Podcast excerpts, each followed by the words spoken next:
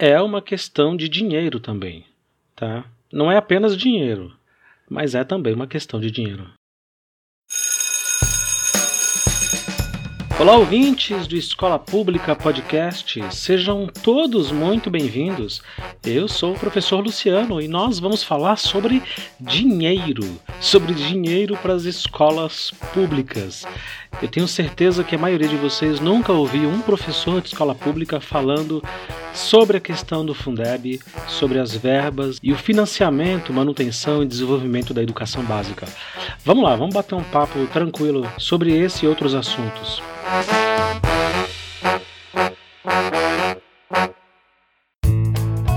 Bom, se você é uma pessoa que pelo menos assiste algum tipo de telejornal, especificamente nessa semana você ouviu falar muito nessa sigla chamada Fundeb.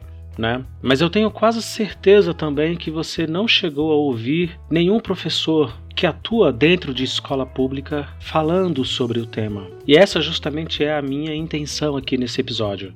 O Fundeb é um cofre, né? Ele é um fundo ali com dinheiro que vai justamente para a educação básica. A gente não está falando aqui de ensino superior, universitário. É toda uma montanha de dinheiro que vai especificamente para os alunos da escola básica, para os alunos do ensino fundamental, do primeiro ao nono ano, antigamente da primeira à oitava série, e também do ensino médio. E esse assunto é tão importante porque desde 2007, quando a emenda constitucional 53 entrou em vigor, até hoje, 2020, esse dinheiro é super importante porque sem esse dinheiro as escolas literalmente param de funcionar, porque determinadas cidades não têm condições de pagar funcionários, pessoal da limpeza, as merendeiras, as tias da cozinha e professores, inclusive, além de todos os materiais que são importantes para sustentar essa escola, para manter essa escola. Mas eu imagino que você não escutou isso de um professor, né? De alguém que está lá na ponta e que percebe de perto o quanto esse processo ele é injusto e de como sim esse dinheiro faz muita falta. E a minha ideia nesse episódio é justamente trazer esse olhar de quem está lá, de quem verifica na ponta o quanto cada centavo faz falta e o quanto esse fundo, esse cofrinho do Fundeb, pode e deve impactar a partir de agora dentro da educação básica brasileira. A imensa maioria dos nossos ouvintes aqui no Escola Pública são de pessoas que não são da área da educação, o que me deixa muito feliz, inclusive, porque mostra que são pessoas que se interessam pelo tema, que gostam bastante do tema, apesar de não fazer parte dessa realidade uh, como professor diretamente ou como parente de algum professor. A maioria, como eu disse, são pessoas que gostam do tema, que se interessam pelo assunto e nos acompanham aqui nesse quase um ano de podcast já. E é para essas pessoas diretamente que eu gosto de me referir uh, de uma forma um pouco mais simples e objetiva, dizendo o seguinte: quando eu comecei a trabalhar em escola, quando eu comecei a dar aula, eu passei a ter uma outra visão, porque assim como você que não é da área da educação e está me ouvindo agora, uh, eu também só conhecia a escola como aluno eu não tinha outra visão de escola. E esse contato e essa realidade, a gente só vai ter proximidade quando os filhos começam a nascer e você precisa matricular, você precisa pensar aonde que eu vou colocá-los, qual é a melhor escola, qual é a mais indicada, ou por que que é só aquela é a melhor escola ou é a mais indicada. Só a partir daí você começa a pensar em coisas do tipo. Antes disso, a minha visão sobre escola era uma visão apenas de aluno. Então eu terminei lá o terceiro ano do ensino médio no finalzinho dos anos de 1990 e pronto, a escola para mim era aquilo. O meu contato com a escola estava finalizado. Para cá, não volto nunca mais. Quando eu me tornei professor, eu me deparei com uma realidade completamente diferente, porque agora eu já não era mais aluno, eu já não era mais estudante. E isso acontece, uh, caros ouvintes, com 99% da população. A imensa maioria, a esmagadora maioria que sai da escola básica, ela não volta para a escola em hipótese nenhuma, a não ser nas eleições, a não ser justamente quando a gente precisa votar a cada dois em dois anos. E eu cito justamente esse momento porque uh, algumas coisas foram ficando claras para mim ao longo da minha carreira trabalhando dentro da escola, observando a escola pelo bastidor, sabe? por detrás do pano desse palco, dessa peça chamada educação. O meu pai, que está prestes a completar 70 anos nos próximos verões aí, ele, ele me deu um pouco um choque dessa realidade. Né? Ele transferiu o título dele justamente para a escola onde eu trabalhava e assim que ele voltou da votação no domingo, ele me puxou num canto e disse: Vem cá, aquela escola é muito feia. Por que, que aquela escola é tão feia? E foi aí que eu me dei conta de que realmente as pessoas não estão dentro da escola. Os adultos não estão dentro da escola. E a maioria de nós não se lembra como que era na prática, com uma memória real e factível, como que é a escola. E acontecimentos assim e muitos outros foi me mostrando que as pessoas não têm essa noção de que as pessoas não entendem na prática como que funciona ou como que não funciona, né, uma escola pública hoje. A gente ouve dizer, né, principalmente nas eleições, que a educação é uma prioridade, especialmente uma educação pública, mas a gente sabe que na prática isso não, não corresponde à realidade. A imensa maioria da classe política, e aqui eu estou falando desde esquerda até extrema direita, ela se preocupa única e exclusivamente com a sua própria sobrevivência, pura e simplesmente. E eu me arrisco a dizer, inclusive, que essa despreocupação ela se estende para toda a sociedade, porque, como eu disse, a imensa maioria de nós tem apenas uma visão do que era a escola quando a gente estudava.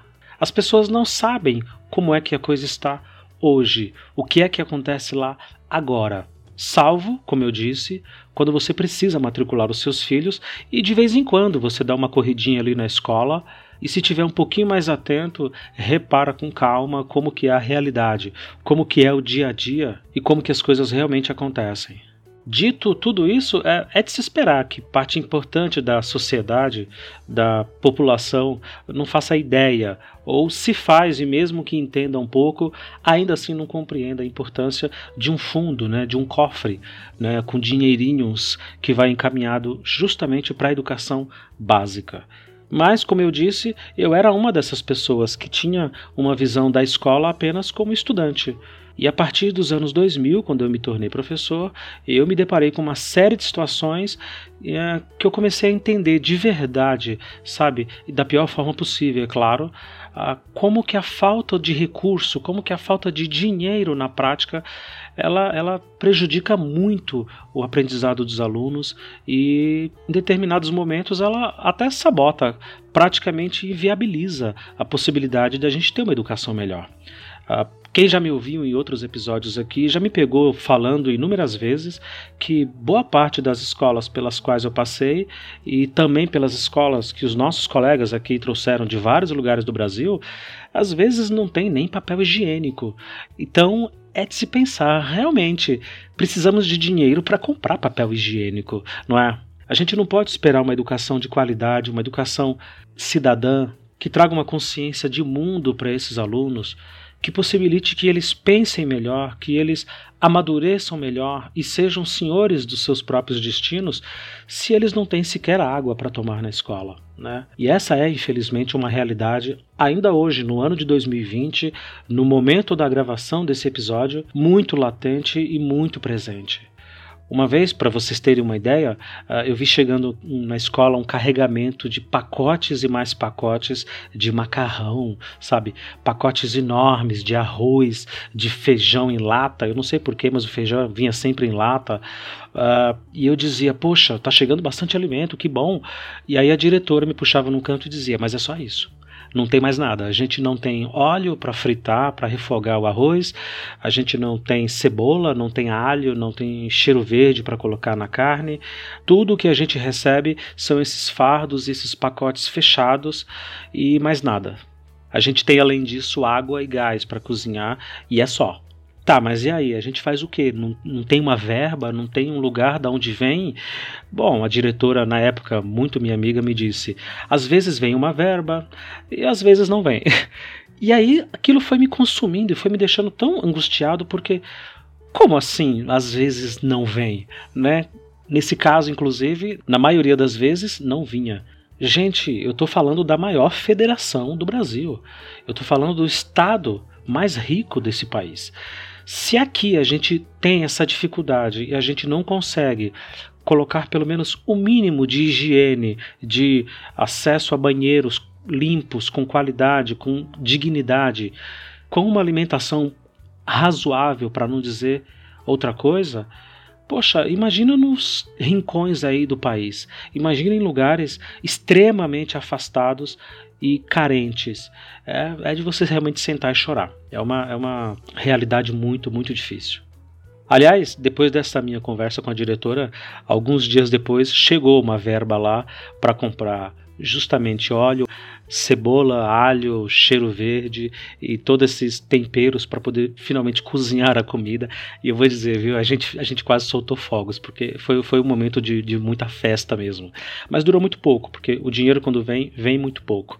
Uh, então vejam, o Estado brasileiro ele gasta muito mal, né? ele disponibiliza verbas de uma maneira muito equivocada, muito atabalhoada. E isso acaba gerando esse tipo de distorção. Né? É lógico, nenhum filho de vereador, de deputados estaduais e federais estudam nessas escolas. Nenhum, nenhum. E isso explica muita coisa, claro. Parte significativa também da classe média está fora da escola pública, né? As pessoas assim que elas conseguem ganhar um pouquinho melhor, a primeira coisa que elas fazem é conseguir uma escola particular e se livrar desse fosso, desse poço sem fundo que é a educação pública. Então, o que é que sobra? O que é que resta? Bom, Resta nós, os adultos, os professores e funcionários da escola, desesperados, sem verbas, sem um mínimo né, para conseguir fazer um pouco de comida às vezes para os alunos, para conseguir comprar material para que os alunos desenvolvam as atividades e só os alunos carentes, aqueles cujas famílias estão muito alienadas, estão muito uh, e são tão desfavorecidas que uh, sequer têm consciência ou, ou, capacidade de reivindicar uma educação melhor, uh, ou até de criar uma consciência eh, política e eleitoral, por que não dizer, que possibilite a mudança e a melhora desse quadro, que é terrível. E olha que eu estou falando aqui de coisas mínimas, tá? Eu não cheguei nem de longe ainda na parte pedagógica. É, ou seja, eu não estou falando aqui das réguas que eu preciso que os meus alunos tenham para estudar melhor. Eu não estou falando aqui de uma lousa decente para poder dar uma aula melhor. Eu não estou falando de equipamentos, de uma salinha, por menor que seja, com laboratório. Eu sei que há muitas escolas públicas com esse tipo de equipamento, mas ainda é uma raridade, ainda é uma exceção, infelizmente.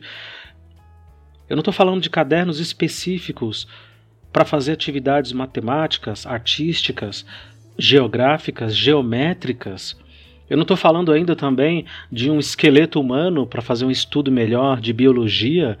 Nossa, de equipamentos de educação física. Como, como faria bem para uma escola se nós tivéssemos todos os equipamentos de educação física, rede para voleibol, rede para futebol, as bolas de futebol, vôlei, basquete, materiais de segurança como joelheira, cotoveleira, quem sabe até a possibilidade de fazer campeonatos, de fazer escola contra escola, bairro contra bairro, ah, como é tradicional, né? A gente sempre vê os filmes norte-americanos falando muito disso, de como o esporte ele é levado muito a sério dentro das escolas públicas lá. Aqui não, aqui, aqui as coisas são, como eu disse, muito caóticas e a gente está lutando ainda pelo papel higiênico. Se nós tivéssemos recursos o suficiente, eu não deveria estar citando nenhuma dessas condições, sabe? Uh, a comida, o alho, o óleo, a cebola, sabe? A cartolina que não tem, canetas materiais de papelaria em geral e livros, livros de qualidade que cheguem no momento certo, que cheguem na hora certa, porque eles sempre chegam muito atrasados quando vêm também. Tudo isso é dinheiro. Tudo isso é investimento público direto, que cada um de vocês que estão aí me ouvindo pagam por isso. Mesmo que vocês tenham filhos em escola particular, Cada um de nós paga por esses serviços e paga muito caro. Através dos nossos impostos, a gente paga muito, muito caro por isso. O Brasil é um país de terceiro mundo que cobra impostos como se fosse de primeiro. O ideal é que toda discussão acerca da educação pública, especialmente um podcast como esse daqui, por exemplo, ele sempre fosse direcionado ao conhecimento, né? ao aprendizado, pura e simplesmente.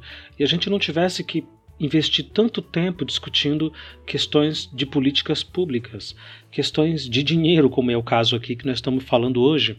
Eu adoraria falar das Olimpíadas de Matemática, das Olimpíadas de Língua Portuguesa, das Olimpíadas de Ciências, enfim, todos os campeonatos mundiais de educação de inúmeras áreas que o Brasil é relevante e, apesar de tudo, consegue ir muito bem, alguns deles até inclusive sai vencedor. Mas esse, infelizmente, não é o nosso dia a dia. Os adultos de hoje que alguns anos atrás eram alunos e que saíram da escola, eles se esqueceram completamente como que era a escola, como que a escola era carente e como eram difíceis aqueles tempos. E no final das contas, o quanto a escola deveria ter influenciado na vida de cada um e honestamente influenciou muito pouco. Ensinou a ler escrever no máximo e nada, nada além disso. Para a imensa maioria das pessoas, essa é uma verdade absoluta. Então, dinheiro é muito importante. No caso da educação, cada uma dessas verbas que vem, elas são extremamente importantes.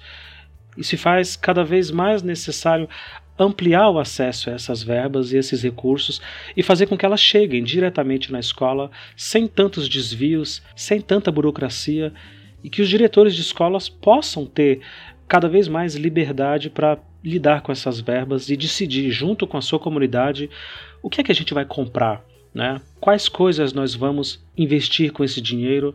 Vamos reformar banheiros? Vamos comprar um quadro novo? Vamos contratar estagiários de licenciatura para dar reforço escolar para os alunos? Enfim, as escolas deveriam ter um pouco mais de liberdade. E essa é a segunda parte que eu gostaria de falar. Não é só dinheiro. É dinheiro também, mas não é só dinheiro mas a gente precisava também, a partir do aumento de verbas e de recursos, modernizar a gestão escolar. Né? A gente precisava encontrar uma maneira de fazer com que a escola ficasse mais moderna. Você que está me ouvindo aí hoje, para para pensar em quantas coisas você estudou em química, física, biologia, história, geografia, matemática, arte, inglês. Quantas daquelas coisas você usa hoje na sua vida? Eu garanto que a maioria de vocês vai dizer que muito, muito pouco. Se você é de fora da educação, vocês vão dizer muito, muito pouco. Eu lamento muito dizer que a escola da sua época para a escola atual não mudou muito. Ela continua arcaica, ela continua engessada, ela continua travada em conceitos antiquados, num currículo engessado que não permite você trafegar muito ali dentro do conhecimento e no máximo o que a gente faz é correr atrás das avaliações. Os professores precisam passar determinados conteúdos, ou seja, determinadas lições, né? Porque os alunos serão avaliados, seja pelas provas estaduais, uh, os alunos do ensino médio, seja pelas provas do Enem e tantas outras que existem por aí. Eu não quero cansá-los falando esses termos, esses, essas siglas, né? Mas em geral é isso. A gente está sempre correndo atrás de números. Nós estamos sempre correndo atrás dessas provas e passando e repassando conteúdos. Às vezes nem a gente mesmo entende por que é que a gente fica fazendo isso, pura e simplesmente porque nós somos cobrados. É como se fosse uma empresa em que o chefe diz o tempo todo: olha, a gente precisa bater a meta, a gente precisa bater a meta. E a nossa meta na educação são os números, são os índices. E não necessariamente o conhecimento, o aprendizado, a empatia, a alegria de aprender, né, os projetos e a carência e a necessidade de cada escola em específico, porque a gente sabe que cada aluno aprende de um jeito diferente, cada sala reage de um jeito diferente a uma aula, a um conteúdo, cada bairro é diferente do outro, mesmo quando eles estão lado a lado. E a escola precisava amadurecer, precisava se fazer mais moderna nesse sentido, e ela não é. A escola não é moderna e ela não é relevante. A maior prova que eu tenho disso entre tantas outras que a gente já discutiu aqui na escola pública, uh, ah, para vocês terem uma ideia, é a dedicação e a alegria dos alunos. Né? Os alunos chegam na nossa escola a partir do sexto ano, que era a antiga quinta série. A partir do sexto ano, eles vêm super empolgados, super motivados, super interessados naquilo que a gente tem para oferecer. E se o professor consegue eh, dialogar bem com eles, se comunicar e se conectar bem com eles, esse professor realiza muita, muita coisa.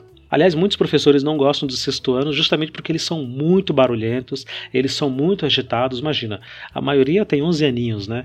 Então eles são muito serelepes, eles realmente não param. Você precisa ter uma paciência monstro para aguentar. Eu adoro o sexto ano, são as minhas turmas favoritas. Sempre que eu posso, dou aula só para o sexto ano, justamente por causa desse gás que eles têm. No sétimo, isso vai diminuindo um pouco, porque, poxa, depois de um ano, você meio que saca que a coisa é no piloto automático, né? É tipo, faz a lição, entrega trabalho, faz a lição, cala a boca, faz, faz silêncio, você está atrapalhando a aula, vai para a diretoria, entrega lição, faz trabalho, entrega lição, faz trabalho. No oitavo, nono, a coisa desanima, a coisa cai e piora muito. Inclusive os índices de evasão, ou seja, de abandono escolar, começam a aumentar assustadoramente. Mas Pior do que isso, o que aumenta ainda mais é o desinteresse. E aí você tem casos de indisciplina, de bagunça, você tem casos de violência, inclusive, é, de alunos contra alunos, de alunos contra professores, justamente nessa faixa etária, a partir do oitavo e nono ano. Acontece em outras turmas, não é raridade, mas nessa época escolar da vida deles, isso aumenta e aumenta bastante. Bom, quando chega no ensino médio, nos últimos três anos, aí é, aí é tristeza. Aí é realmente para sentar e chorar, porque a maioria desses alunos já passou dos 15, 16 anos e se a menina não engravidou, vai engravidar. Se o moleque não começou a trabalhar, ele vai começar a trabalhar porque é isso que ele quer. A, pressão dentro de casa é muito grande, a pressão no bairro, o amigo que está trampando e que conseguiu comprar uma moto e conseguiu comprar um videogame super caro, sabe? A namorada, o namorado, o pai, a avó, a família, enfim, tudo conspira para que ele não se importe mais com aquela escola que já era chata. Lembra que eu falei? Lição, entrega trabalho, lição, entrega trabalho. Tudo empurra esse jovem para que ele fique cada vez mais longe, mais distante da escola. E daí a gente chega nos números que nós temos. O abandono e a evasão no ensino médio eles são gigantes, são brutais. Não me surpreende não digo isso com alegria, mas de verdade não me surpreende. A escola, a partir do ensino médio, ela é realmente intragável, ela é realmente insuportável. No final do terceiro ano do ensino médio, quando os alunos já estão praticamente com 18 anos, imagina, eles estão há uma década e um quebrado uma década e um pouquinho dentro da escola. Quando eles se formam, os poucos que chegam finalmente se formam, seja por convicção pessoal, seja porque a família pegou no pé e insistiu, não, você vai estudar, você vai terminar pelo menos o ensino médio. Esses alunos me surpreendem, me surpreendem muito. Eu sempre digo para eles: olha, vocês são sobreviventes. Vocês sobreviveram a uma escola sem qualquer equipamento, sem comida, sem papel higiênico, de novo aqui sem incentivo, uh, vocês realmente são sobreviventes. Eles conseguiram não se tornar estatística, né, um número apenas. Mas, por outro lado, se tornaram um número também quando engrossam essa massa de analfabetos funcionais. Ou seja, uma pessoa que entende muito pouco do que escreve e mal consegue ler aquilo que ela própria escreve. É uma pena, mas essa, essa é a brutal realidade. No momento da gravação desse episódio do podcast, o Congresso Nacional aprovou, com 499 votos, o novo Fundeb. Uh, e dobrou de 10% para 23% a participação federal nos recursos aí desse cofre, né, desse fundo, desse dinheiro que vai para as escolas, que vai diretamente para as cidades, para as escolas. Veja, 499 votos de 513 deputados. Parece que só uma meia dúzia mesmo ali que votou contra ou se absteve. Mas enfim, de qualquer forma, isso é uma vitória e tanto. Apesar da gente estar tá aí mais de 45 minutos do segundo tempo, ainda discutindo um tema tão importante que já deveria ter sido aprovado há muito mais tempo. A votação se deu pela Câmara dos Deputados em duas etapas, por se tratar de uma emenda constitucional, e vai para o Senado também para votação em duas etapas, e, se tornando lei, será um recurso é, definitivo já a partir de 2021. Isso resolve todos os problemas? Não. É um passo importante, muito importante? Sim, sem dúvida. Mas a minha intenção aqui, é, ouvinte, é que você ficasse um pouco mais atento. Nós estamos em ano de eleição. Uh, nós vamos eleger certamente aquilo que é o mais importante o mais próximo de nós, que são os prefeitos e vereadores. São essas pessoas que recebem esses fundos, que recebem esse montante de dinheiro e que repassam para as escolas, para pagamento justamente das despesas, para compra de materiais, para pagar funcionários e professores e tudo o que a escola precisa para funcionar, sabe? Eu não quis cansar vocês com uma montanha de números e dados, informações, siglas, uh, porque eu sei que qualquer um que tenha um interesse um pouco maior nesse assunto já pesquisou, já se inteirou e já percebeu o quão grande é esse tema. O meu desejo é realmente trazer um olhar do professor para que você saiba o que é que o professor está pensando, o que é que o professor acha. Essa aprovação e a efetivação desse recurso a partir de 2021 é extremamente importante? Sim, sem dúvida. Mas nós precisamos também repensar como que a gente olha a escola pública, como que a gente cuida da escola e principalmente como que a gente se distancia dela, né? Tão logo a gente termina o ensino médio, a gente esquece completamente, completamente o que foram aqueles anos. E agora, justamente no momento das eleições, é que é o instante mais importante para a gente pensar nisso. Muita coisa melhorou, especialmente da época em que eu estudava, mas a gente ainda tem muitos desafios pela frente desafios monstruosos. E mesmo que a gente faça tudo certo, tudo perfeito, tudo direitinho, a gente só vai ter um resultado verdadeiro, verificável e consistente pelos próximos 20 anos. Aliás, esse aqui é o problema da educação, né? A gente demora muito para ver os resultados. Imagina, você leva 12 anos para formar um aluno, tirando a creche, tirando a pré-escola, 12 anos. A gente demora demais para ver os efeitos da educação, para ver esses meninos e meninas crescerem, se tornarem adultos e irem para o mercado de trabalho mais conscientes, mais engajados, mais felizes, né? Por que não dizer? E podendo de fato fazer escolhas e não serem escolhidos simplesmente. Um país grande se faz com uma educação pública de qualidade. E quando eu falo educação pública, eu não falo de governo, eu não falo de partido político, eu não falo do Zezinho ou do Luizinho. Eu estou falando de uma política de Estado. A gente não pode votar sem observar essas propostas, sem olhar de perto o que é que cada um desses candidatos está propondo e se essas propostas fazem algum sentido também. Isso é importante. Se eu conseguir fazer você entender um pouco disso, eu já fico imensamente feliz aqui no episódio de Escola Pública, de verdade. E se alguém perguntar para você sobre o Fundeb, diga sim, é importante. O professor Luciano disse que é muito importante, mas não é só dinheiro. É dinheiro também, mas não é só dinheiro. Para você que me ouviu até agora, o meu muito, muito obrigado. Segue a gente lá nas redes, a gente está no Instagram, nós estamos no Facebook, nós estamos no Twitter, tem grupo no Telegram.